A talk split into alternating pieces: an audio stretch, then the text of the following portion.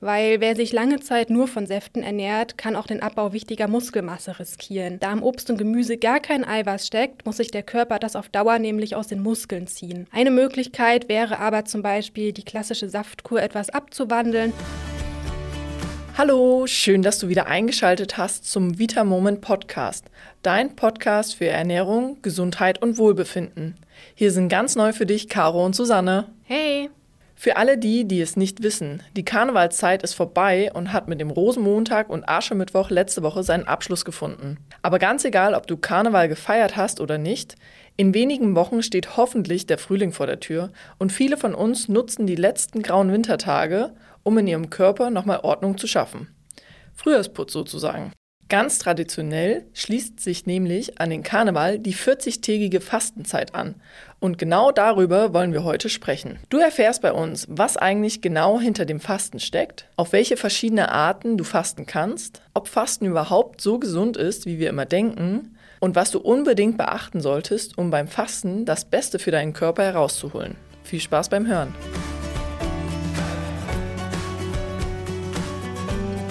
Bevor wir heute starten, möchten wir uns bei euch vorstellen.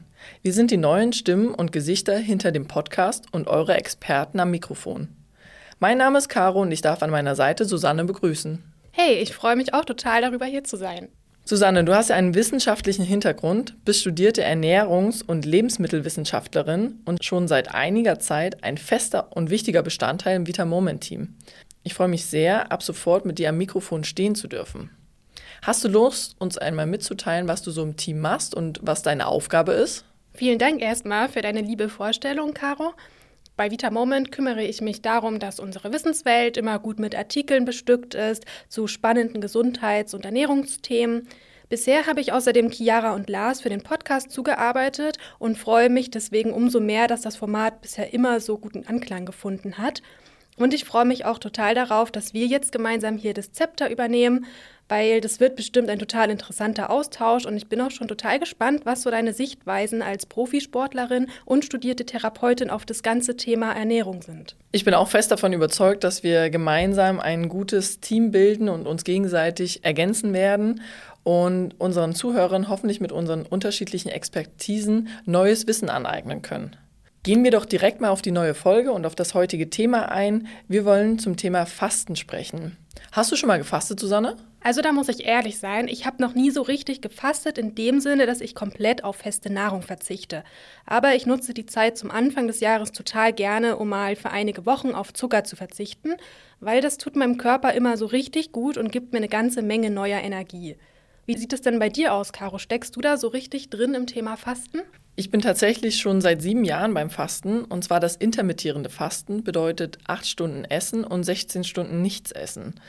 Das gibt meinem Körper ganz viel Energie und die acht Stunden, da kann ich mich richtig satt essen und die 16 Stunden dienen meinem Körper, kranke und kaputte Zellen auszusortieren und komplett zu regenerieren. Das nennt man Autophagie.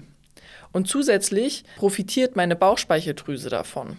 Das bedeutet, die produziert Enzyme, die für die Verdauung zuständig sind und das nimmt dem Darm sozusagen die Arbeit ab und die Bauchspeicheldrüse kann dadurch länger entspannen und sich regenerieren von dem Essensprozess. Das klingt ja schon, als wärst du eine ziemliche Fastenexpertin und dein Ansatz klingt wirklich spannend.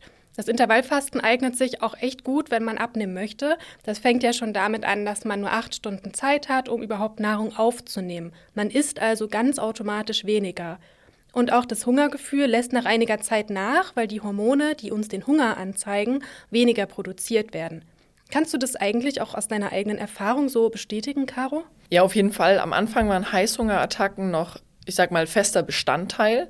Aber durch das acht Stunden Zeitfenster esse ich mich wirklich satt und die Heißhungerattacken haben auch abgenommen. Und auch dann ist es ja irgendwie logisch, dass die Kilos purzeln werden. Und das tatsächlich auf eine gesunde Art und Weise und ohne jeglichen Jojo-Effekt. Und neben dem 16 zu 8 Fasten, was du jeden Tag machst, kann man das Ganze natürlich auch anders aufteilen. Zum Beispiel 5 plus 2. Hier wird dann fünf Tage in der Woche ganz normal gegessen und an zwei Tagen wird die Nahrungszufuhr auf ungefähr 500 Kalorien reduziert. Man nimmt also nur ungefähr ein Viertel seiner normalen Energiezufuhr zu sich. Also ich muss sagen, das wäre, glaube ich, nichts für mich, weil das ein großes Kaloriendefizit darstellt. Und ich glaube, man kommt auf jeden Fall schnell in einen Energiemangel. Ja, das ist auch eine sehr radikale Methode und du solltest unbedingt darauf achten, deine Kalorien immer an die körperliche Belastung anzupassen. Wenn du also beispielsweise sehr viel Sport machst, dann können natürlich 500 Kalorien viel zu wenig sein.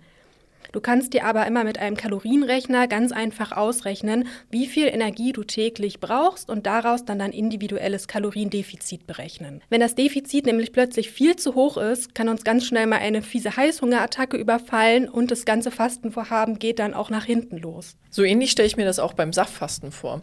Das scheint gerade im Trend zu sein. Das bedeutet, dass man tagsüber nur Säfte zu sich nimmt, zum Beispiel rote Beete, Grünkohl oder aber auch Ingwer, Karotte. Davon dann ungefähr fünf bis sechs Säfte pro Tag. Das bedeutet, dass feste Nahrung und Koffein komplett tabu sind in dieser Fastenmethode. Das klingt für mich prinzipiell sehr interessant. Saftfasten kann sich auch sehr positiv auf die Blutwerte auswirken und sorgt dafür, dass schädliche Stoffe besser aus unserem Körper transportiert werden. Das liegt vor allem an den bioaktiven Substanzen im Obst und Gemüse. Allerdings sehe ich hier immer ein großes Problem bei der Aufnahme von Eiweißen, Fetten und Ballaststoffen, da diese im Saft komplett fehlen. Ja, das sehe ich tatsächlich genauso.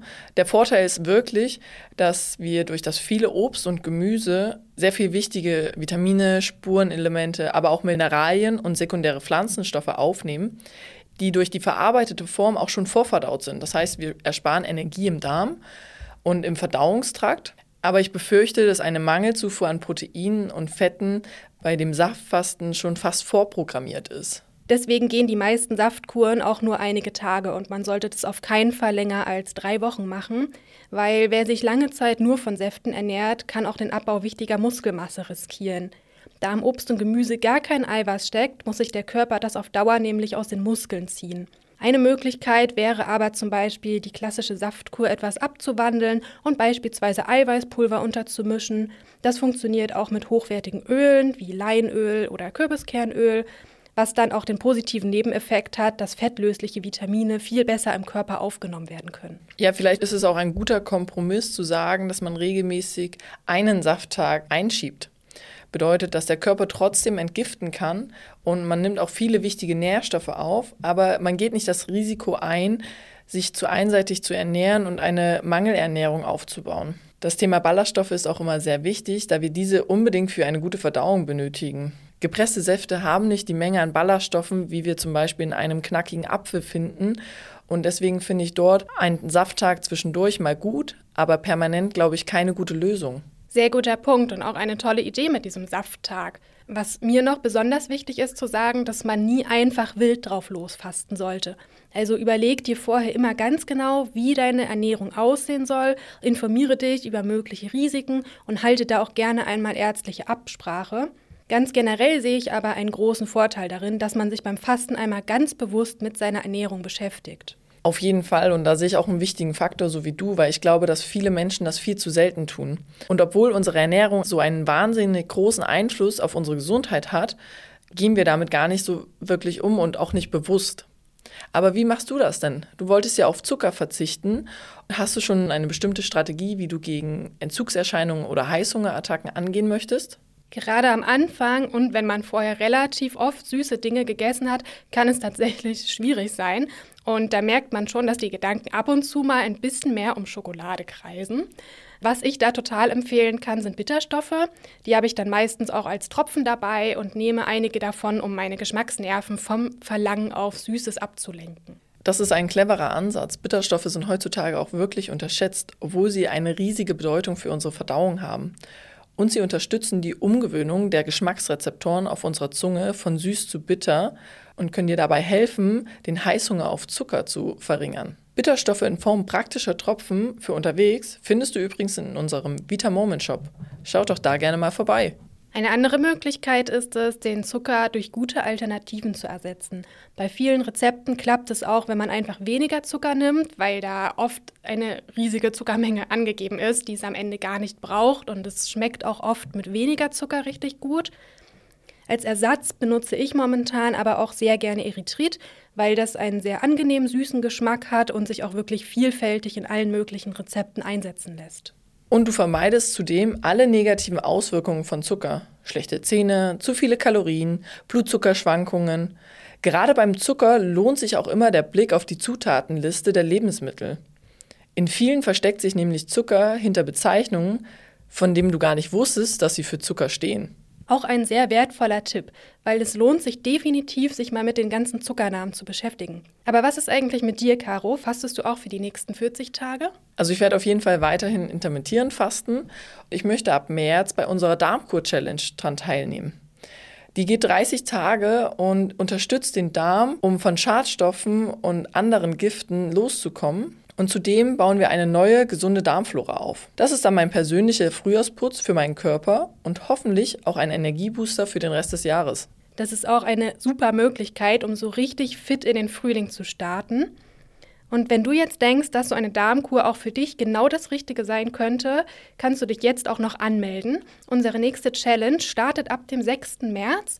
Den Link dazu findest du in der Beschreibung zum Podcast. Ich bin auf jeden Fall schon sehr gespannt, was du, Caro, dann demnächst berichten wirst und wie es dir während der Darmkur geht. Da bin ich auch sehr gespannt drauf und ich freue mich auch über deine Erfahrungsberichte zum Thema Zuckerfasten und wie viel Zucker denn in den wirklichen Lebensmitteln so steckt. Lass uns doch noch kurz zusammenfassen, was wir heute über das Fasten gelernt haben. Fasten kann eine tolle Möglichkeit sein, deinen Körper neuen Schwung zu bringen und dich einmal ganz bewusst mit deiner Ernährung auseinanderzusetzen. Achte beim Fasten auf die Art und Weise, wie du es umsetzt. Bei einigen gelangst du sehr schnell in einen Nährstoff- oder Eiweißmangel und belastest dadurch deinen Körper zusätzlich. Gerade wenn du weniger Zucker essen möchtest, kannst du Bitterstoffe nutzen, um so deine Geschmacksnerven abzulenken.